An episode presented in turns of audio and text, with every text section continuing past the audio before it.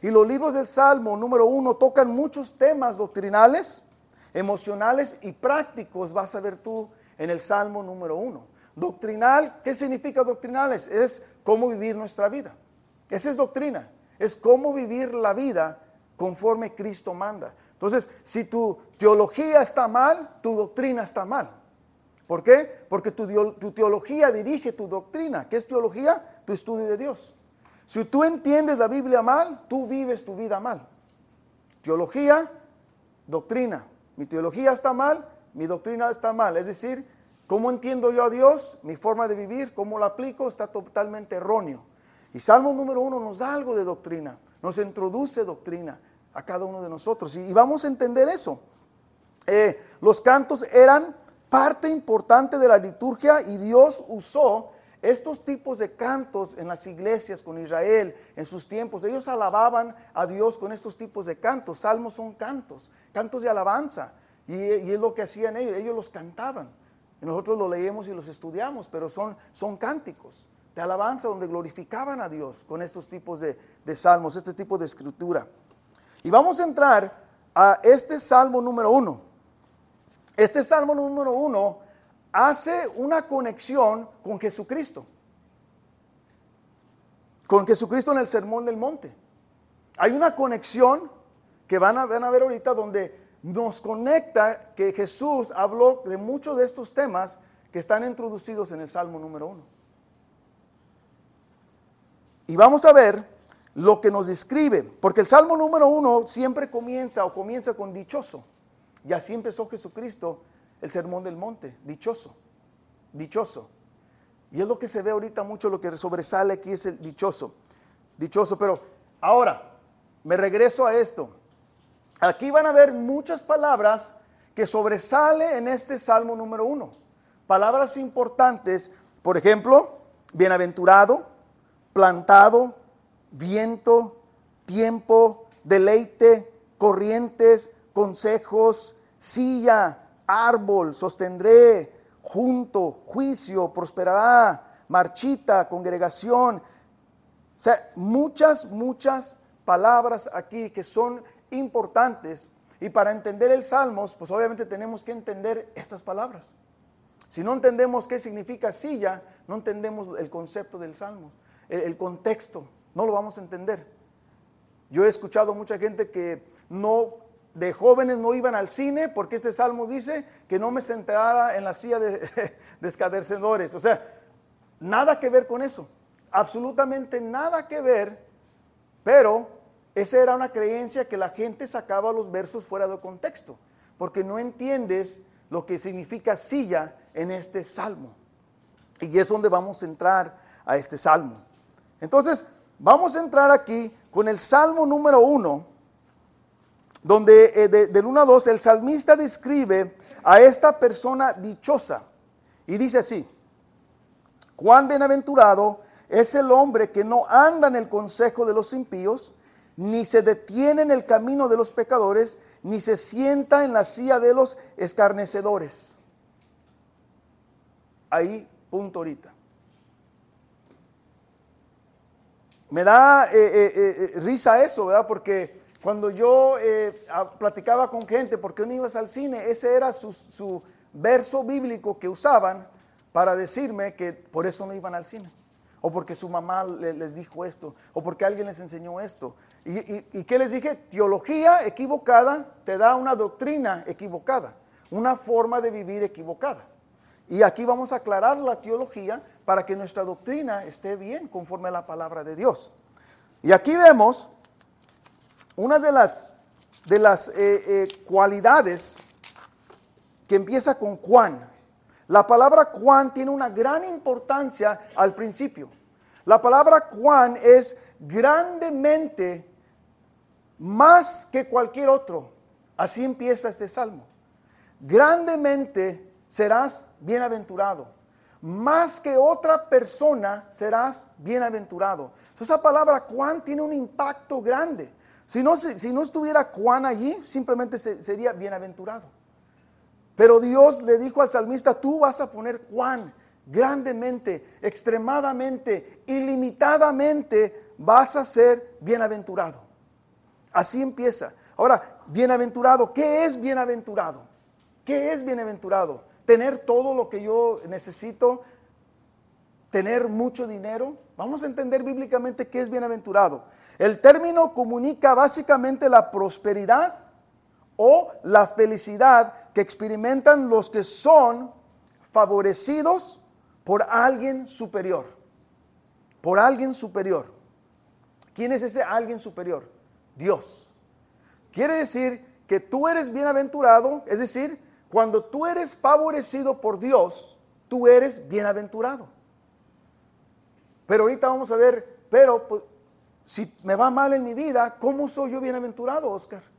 Si tengo tantos problemas financieros, ¿cómo soy yo bienaventurado? Es que tenemos el contexto equivocado de la palabra bienaventurado. Bienaventurado no es un sentimiento humano. Eso no es cómo me siento yo hoy en este día.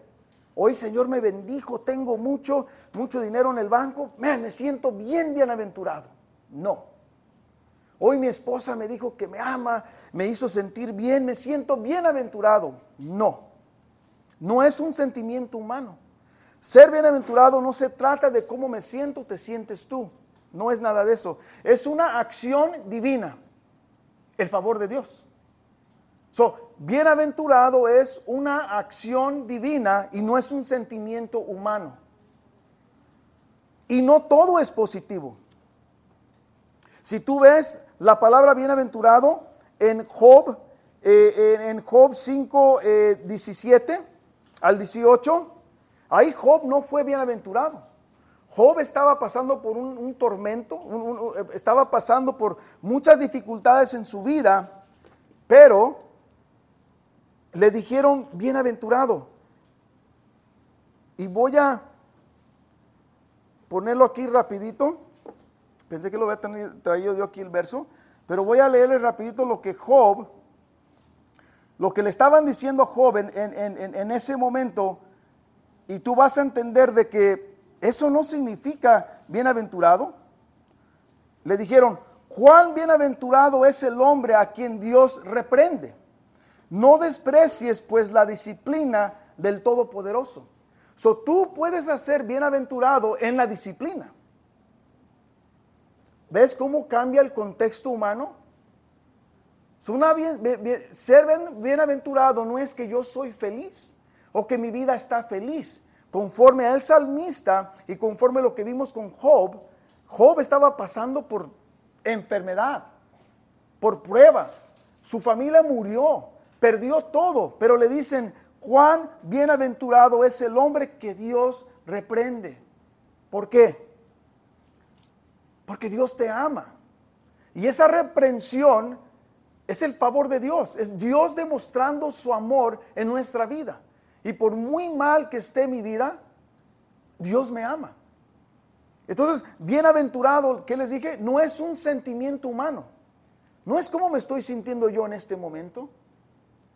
Nada que ver. Pero sacamos el verso fuera de contexto. Porque todo el mundo cree que un ser bienaventurado es tener todo. En la misma reprensión somos bendecidos y demuestra el amor de Dios. Y ahorita hemos pasado creo que 10 minutos en dos palabras nomás. Juan bienaventurado. Dos palabras. Pero ¿no te abrió más el entendimiento de Salmo 1 ahorita?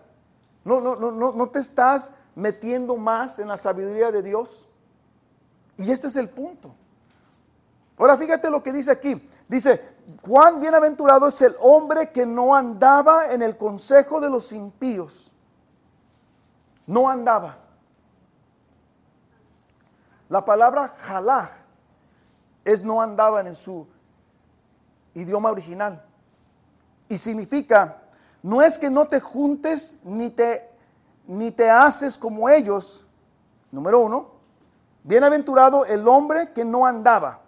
La palabra no andaba significa que no te haces como ellos. ¿Ok? Eso no es que no andes con esta persona, porque estamos equivocados. ¿Ok? No andaba es que no es que no te juntes, sino es que no te haces como ellos. Habla de nuestra manera de ser, de mi actitud. Es no vivir o compartir lo que ellos comparten mentalmente. Es decir, si bíblicamente yo aplico esto, la palabra de Dios dice que yo no me puedo juntar con ningún impío.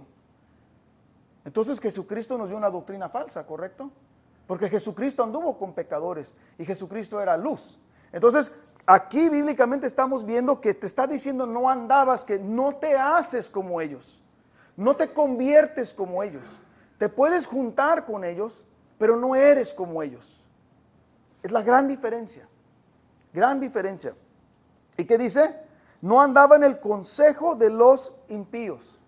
Consejo. No te dejaste influenciar por la vida de ellos. Algo que provee dirección y consejo en cuanto a una decisión o acción. Que alguien te asesore y te ayude plenamente. O sea, tú te juntas con ellos, pero tú no te dejas aconsejar por ellos. Es decir, no te dejas guiar por ellos. O sea, ¿cómo yo voy a ir con un pecador que él me ayude a resolver mis problemas? Si él está peor que yo.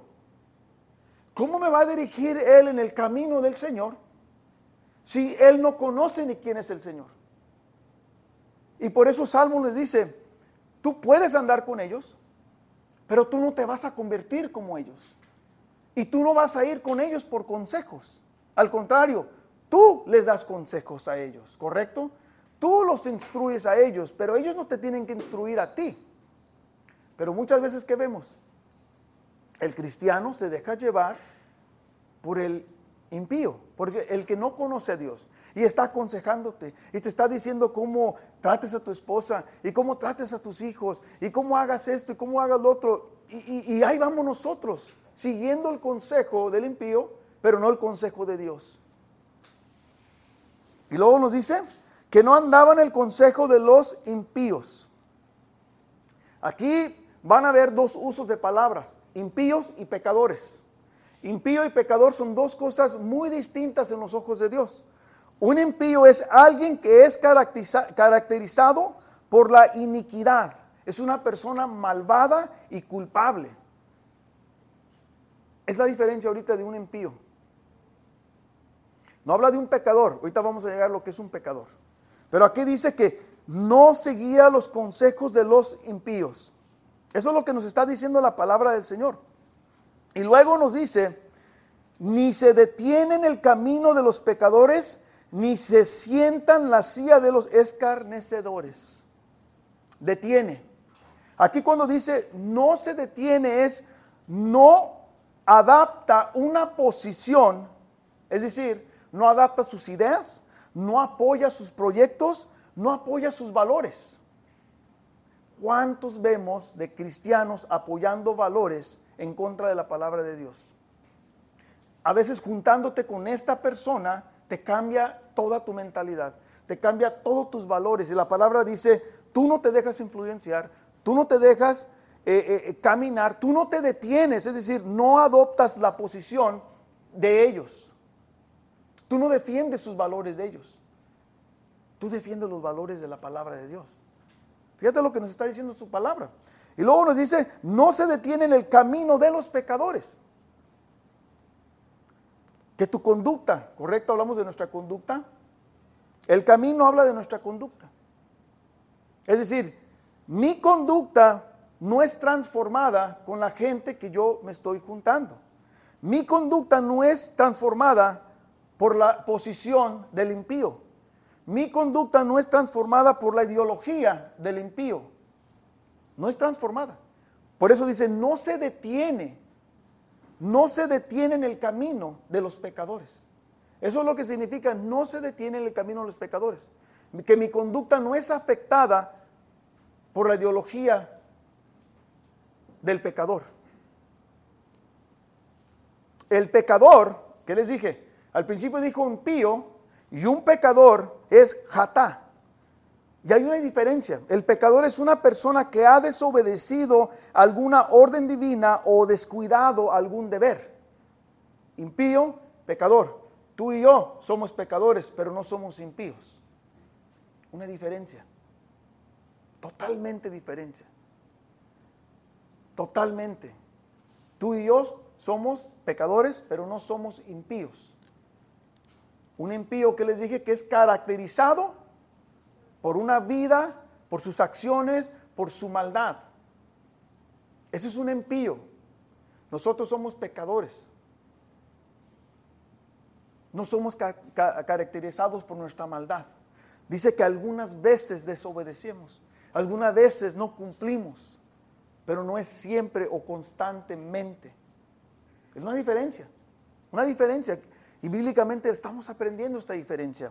Y es bonito que aprendamos esta diferencia. Y luego dice, ni se sientan la silla de los escarnecedores. Ni se sientan la silla. Fíjate lo que significa sienta. Para que entiendan, sientan la silla. Y luego se los voy a resumir. Sienta habla de establecer. Establecer. Sienta. La silla representa un espacio reservado para sentarte. No te identifiques con los burlones. Es decir, cuando tú llegas a una casa de alguien y te preparan una silla, es porque ya tienen un espacio para ti y eres considerado de su familia. La silla representa familia, espacio, un lugar reservado para mí. Tengo sillas para ustedes. Es un lugar reservado para ustedes. ¿Por qué? Porque son de nuestra familia de Dios. Entonces, aquí al decirte que no te sientes en las sillas, que no te sientas cómodo con ellos. No te sientas parte de la familia de ellos. No eres parte de la familia de ellos, por lo tanto no te sientes en la silla, no te sientas cómodo. No te integres a la familia de ellos, no te integres a sus pensamientos, no te integres a su ideología, porque tú no te debes sentar en esa silla, es decir, sentirte cómodos con ellos. Que tengan un espacio para ti ya, que, ya, que, que tú ya tengas un lugar reservado con ellos. Eso es lo que habla de no sentarse en la silla de los escarnecedores. ¿Y qué es un escarnecedor? Es terrible. Si alguien un día te llama escarnecedor, es alguien que se burla, que mofa o trata a algo con desprecio. Una persona que se burla de ti cuando le hablas de Dios. Dios te va a salvar. Dios, Él ni existe. ¿Cuál Dios? Es una mentira. Alguien que se burla de la palabra de Dios. Alguien que se burla de, lo que tú haces. Vas a ir el miércoles al estudio, mm, yo tengo cosas mejores que hacer. Eso es lo que es un escarnecedor. Una persona que se burla literalmente de ti. Y mira lo que dice la palabra de, Dios, son unos eh, eh, eh, versos de apoyo para este. Proverbios 4:14 nos dice, no entres en la senda de los impíos, ni vayas por el camino de los malvados Salmo 26, 4. Con los falsos no me he sentado, ni con los hipócritas iré. Repito, no es que no te sientes, no, no, no malinterpretas Salmo 26, 4 también, es que no me he sentado con ellos. ¿Qué significa sentado? Que no he adoptado la ideología de ellos. ¿Ok? Y Salmo 119, 1 dice, cuán bienaventurados son los de camino perfecto, los que andan en la ley del Señor. ¿Y qué dijo al, primero? Cuán bienaventurado eres. ¿Y qué dice aquí? Los que, y ese, eh, eh, cuán bienaventurados son los que de camino perfecto, los que andan en la ley del Señor. O sea, cuando tú andas en obediencia en la palabra del Señor, tú eres favorecido, bienaventurado. y esto es nomás Salmo 1.1. Todo lo que pudimos extraer del 1. Ahora, Oscar, ¿qué implica esto para mi vida? Aquí hice un pequeño resumen. Lo que implica. Primero, debemos de dejar las cosas que no agradan a Dios para ser una persona bienaventurada, es lo que nos dijo su palabra al principio, ¿correcto? Para ser bienaventurado debemos ser diferentes, actuar diferente, pensar diferente y no participar de las cosas que no le agradan a Dios. Ese es el resumen del 1.1. Ese es el resumen. Qué importantes son estas cosas de Dios para nuestra vida. Bien importante. Nos vamos al, al 1.2. Dice, sino que en la ley del Señor está su deleite y en su ley medita de día y de noche. Aquí hay un contraste, si no, si no eh, hace el contraste del verso número uno. Te, está, ¿Qué es lo que te está contrastando?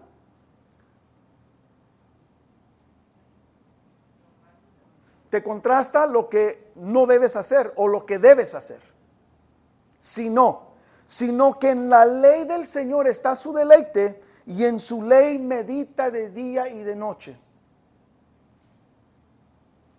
Aquí tengo unos versos de apoyo antes de, explicarlo. Josué 1.8 dice, este libro de la ley no se apartará de tu boca, sino que meditarás en el día y noche para que cuides de hacer todo lo que en él está escrito, porque entonces harás prosperar tu camino y tendrás éxito. Wow.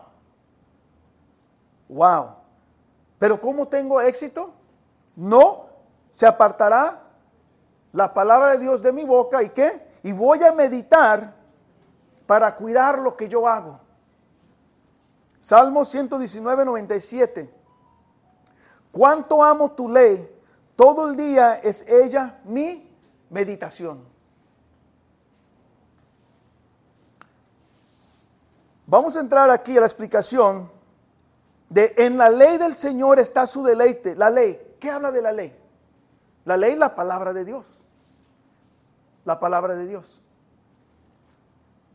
Entonces dice que en la palabra de Dios está su deleite. Y esa palabra deleite tiene un peso. Cuando tú te deleitas en algo, estás satisfaciéndote. Estás, estás lleno de placer. Satisface tus deseos. Tu máximo tesoro es tu deleite. Ese es tu máximo tesoro. Entonces, cuando dice el salmista, en la ley del Señor está su deleite, es decir, en la palabra de Dios, Él se complace, Él se llena, Él se satisface, nos está diciendo que el salmista, que no hay nada mejor que leer la palabra de Dios, que no hay nada más importante para Él de escrudiñar la palabra y de vivirla. Y no nomás la deleita, o la ama, sino que nos dice aquí, y en su ley medita de día y de noche. ¿Qué habla de, eh, que medita? ¿Por qué medita de día y de noche? ¿Acaso es un pecador? ¿Acaso es una persona que no obedece a Dios?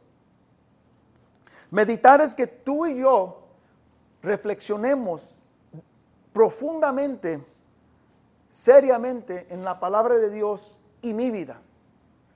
O sea, yo no debo meditar en cómo mi vecino o los que veo en Facebook están viviendo. Yo debo meditar la palabra de Dios con mi vida primero, antes de querer meditar en la vida de los demás. Y somos buenos para eso. Pero el salmista dice que él se deleita, él medita de día y de noche que lee la palabra de Dios día y de noche. Él busca del Señor de día y de noche. ¿Para qué? Para que Él pueda ver su vida, cómo está, y cómo, en, en contraste de lo que dice la palabra de Dios. Eso es meditar la palabra de Dios. Es ver, analizarte, qué tan lejos o cerca está de lo que Dios está diciendo que tú hagas. Eso es meditar. No es ver lo que está haciendo mi vecino es lo que yo estoy haciendo bien o lo que yo estoy haciendo mal. Eso es meditar. Meditar en la palabra de Dios. Y eso es lo que el, salmista nos está diciendo. Y es lo que él ama. Él ama. Y, este verso número 2 nos enseña que un cristiano tiene su máxima satisfacción en la presencia de Dios. Sí, es lo que, eh, es lo que estamos viendo que el salmista está diciendo leyendo su palabra, reflexionando en ella, en lo que le agrada a Dios. Ese es su mayor deleite. Y nada se compara, de acuerdo a esta palabra de Dios, ni sus viajes, ni el dinero, ni el trabajo, ni el éxito, ni los carros que tiene, lo satisface. Nada de eso lo satisface, sino la palabra de Dios, viviendo conforme Dios manda, es su deleite. Y qué gran deleite tiene Él. Y yo espero que algún día ese deleite pueda ser de nosotros. Que podamos deleitarnos y que no haya nada más importante que la mismísima palabra de Dios.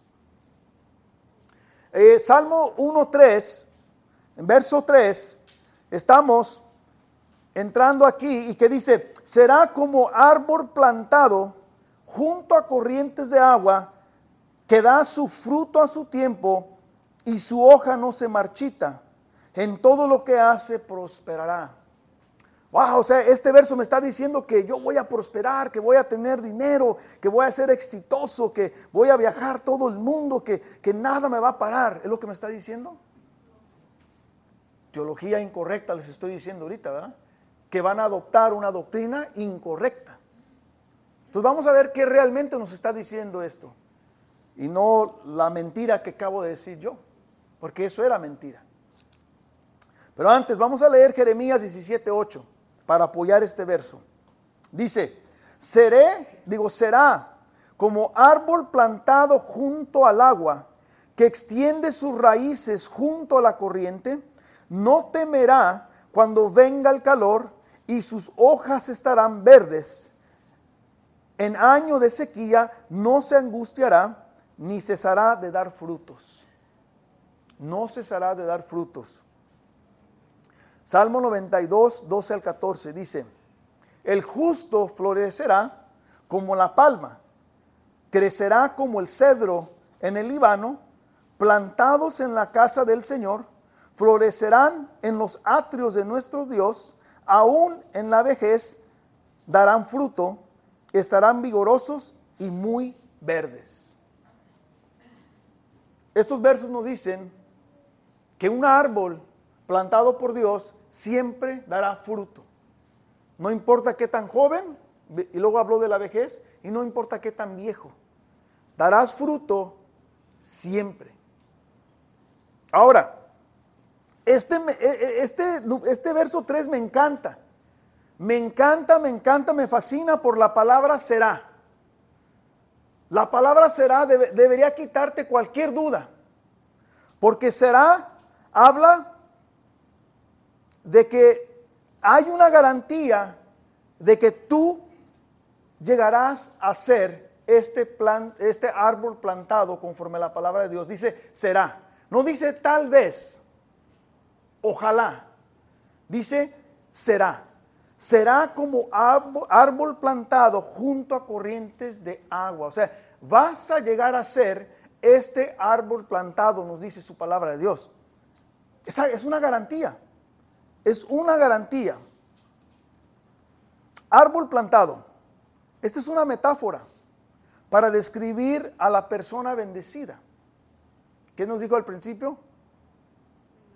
Que el que es bendecido habrá fruto en su vida, ¿verdad? Esta persona se va a gozar, se va a regocijar. Y el árbol plantado simplemente es una metáfora trayendo ilusión al cristiano que es favorecido o bendecido por Dios. Pero ¿por qué usa la palabra árbol? Hay algo bien importante aquí. Porque Dios es el dueño del jardín y Dios es quien planta en el jardín, ¿correcto? ¿Quién nos eligió a nosotros? Dios. ¿Y quién nos planta a nosotros? Dios. Y Dios dice que tú y yo seremos como un árbol y el árbol habla de una firmeza inmovible. ¿Y en dónde? Junto a las corrientes del agua. Fíjate qué hermoso es Dios. Y el agua, este árbol siempre dará fruto sin importar el clima. No depende de las lluvias, no depende, no depende de nada más más que del río, del agua, del agua. Qué, qué, importante es ver que nosotros dependemos de, la, de, lo que Dios ha traído provisión.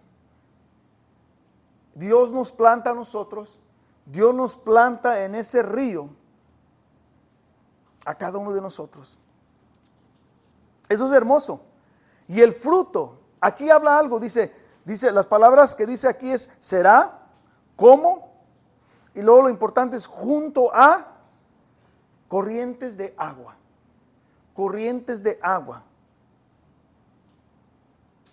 Y luego que dice, si tú estás conectado en esas corrientes de agua, ¿qué vas a hacer? Vas a dar fruto. Ahí está la clave.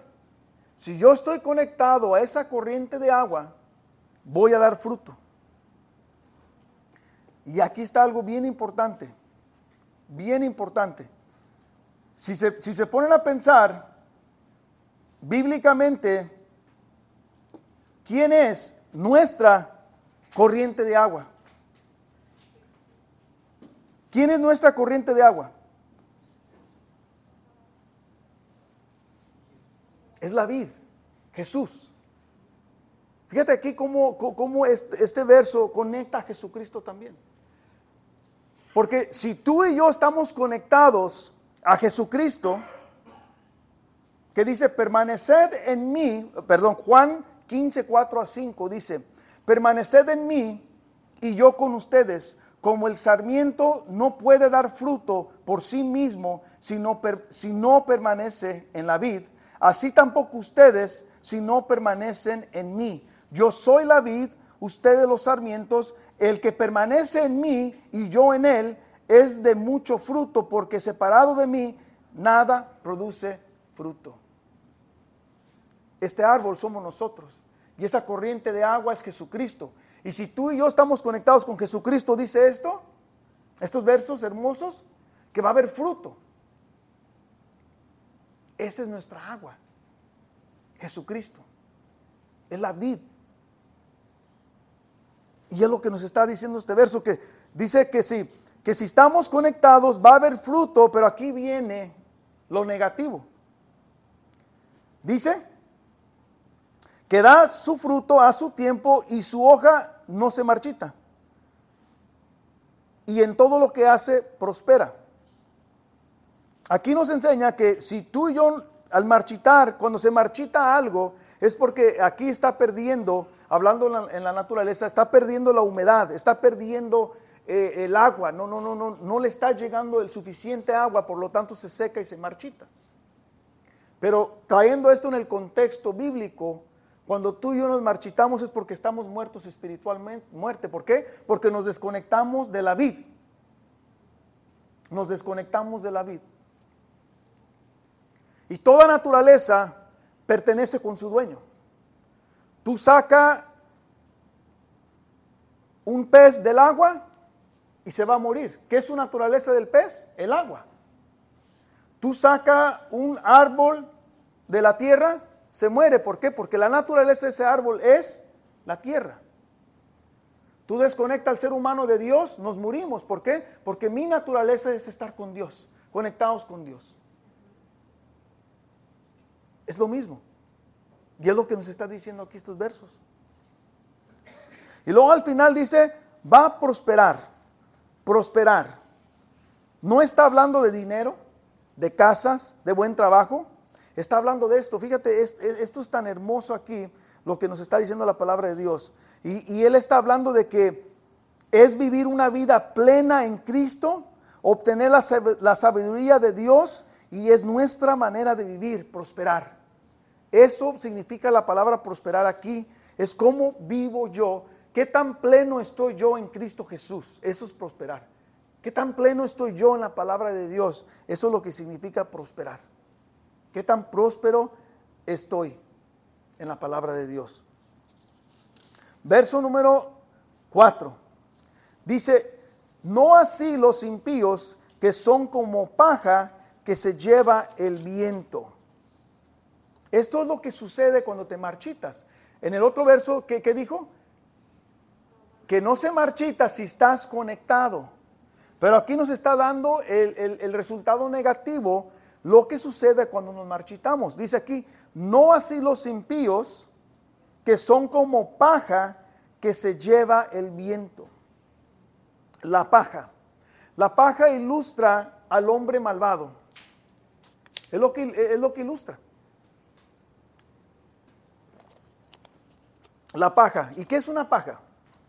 Es un pedazo de una planta que no dio fruto. Es el contraste del árbol plantado al lado del río.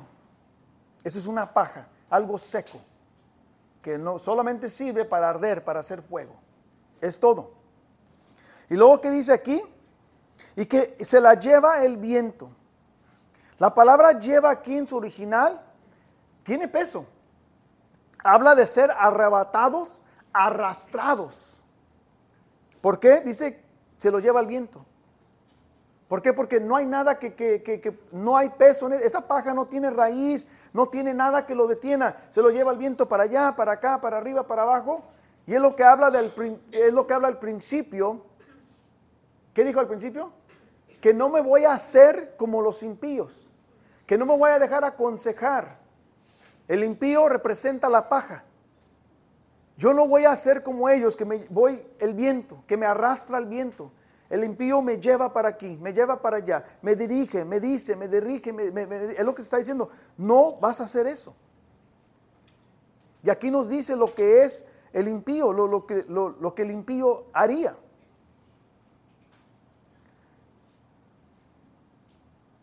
Y esto es la vida del impío, que es movido por todo excepto por la palabra de Dios.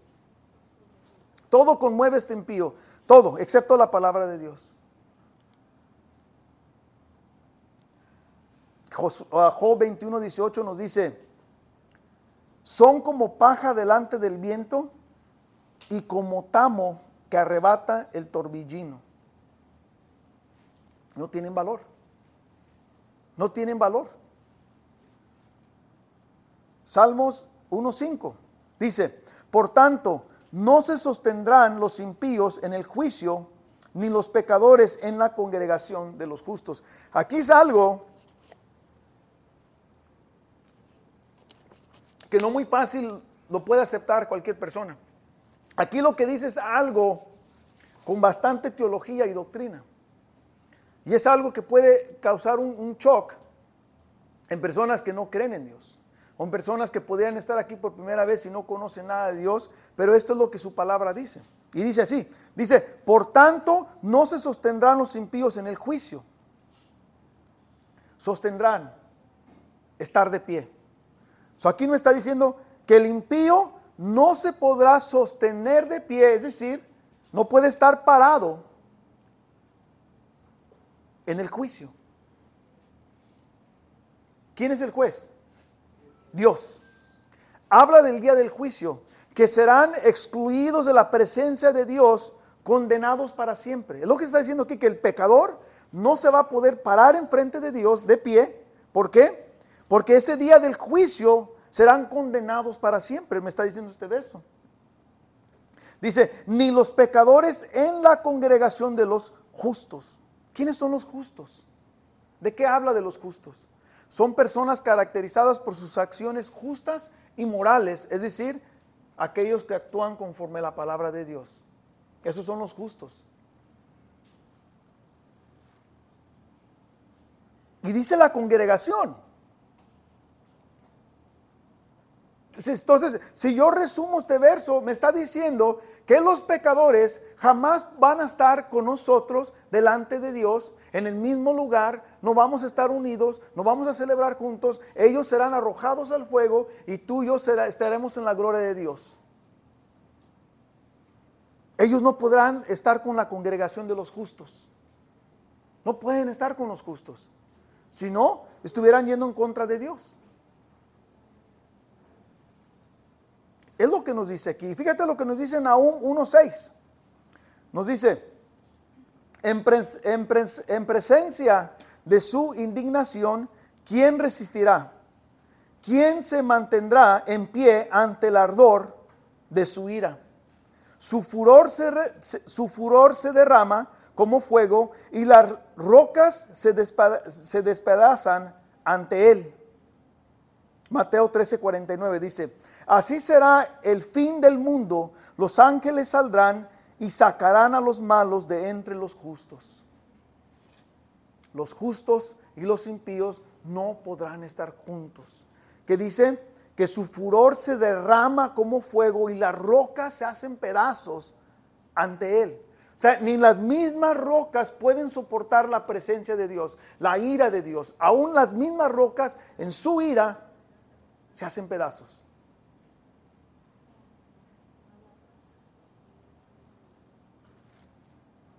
Qué importante es saber lo que Dios nos está hablando a nosotros. Entender realmente lo que este Salmo 1 significa para nuestra vida. Y poder darle un consejo también al impío. Aquí está bíblicamente. No te arrepientes, no te vas a poder parar delante de Dios. No vas a poder soportar su ira, dice aquí. Serás destruido como las rocas.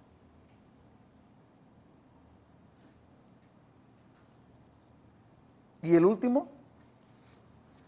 dice, número 6, por tanto,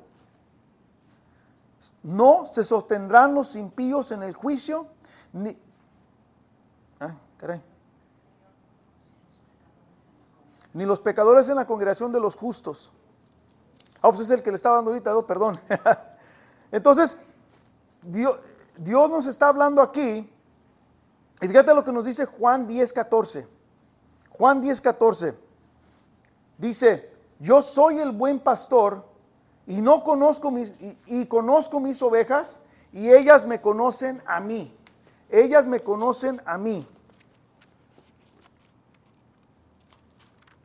Nomás quiero asegurarme de que no, porque creo que creo que no agarró allí el.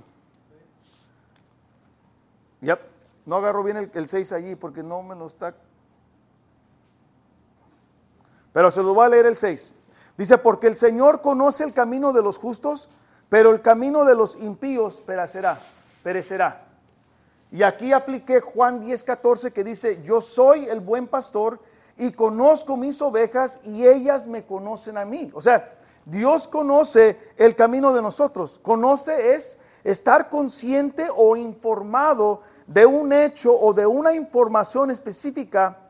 Es decir, Dios posee o conoce todo lo que tú y yo hacemos, lo que pensamos, lo que decimos, Dios lo conoce. Y es lo que nos dice aquí, porque el Señor conoce el camino de los justos, pero el camino de los impíos va a desaparecer.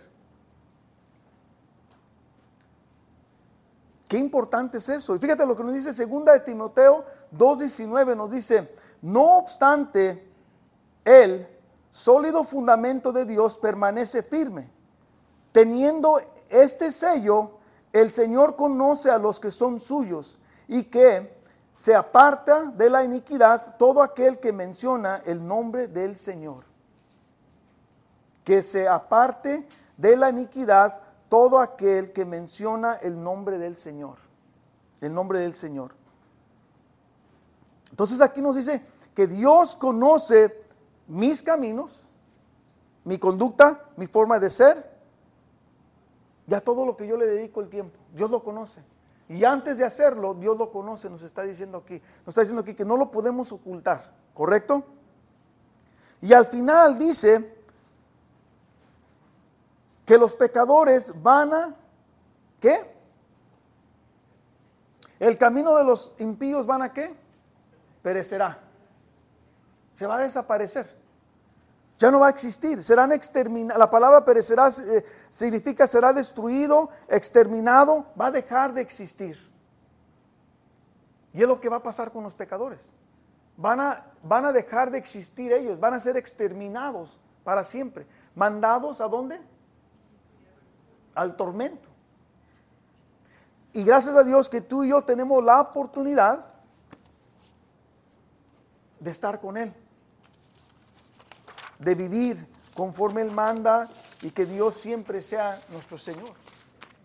Entonces, vamos a orar al Señor por todo lo que hoy aprendimos, que sea algo que podamos nosotros llevar en nuestro, en nuestro corazón y que no nos equivoquemos, que nosotros realmente entiendamos el concepto de ser bienaventurado y que aun cuando tú estás pasando por tormentas, por problemas, por enfermedades, por miles de cosas que tú estés pasando, No se te olvide que dentro, ¿qué dice Job? Dentro de la misma reprensión, eres bienaventurado, eres favorecido, eres amado,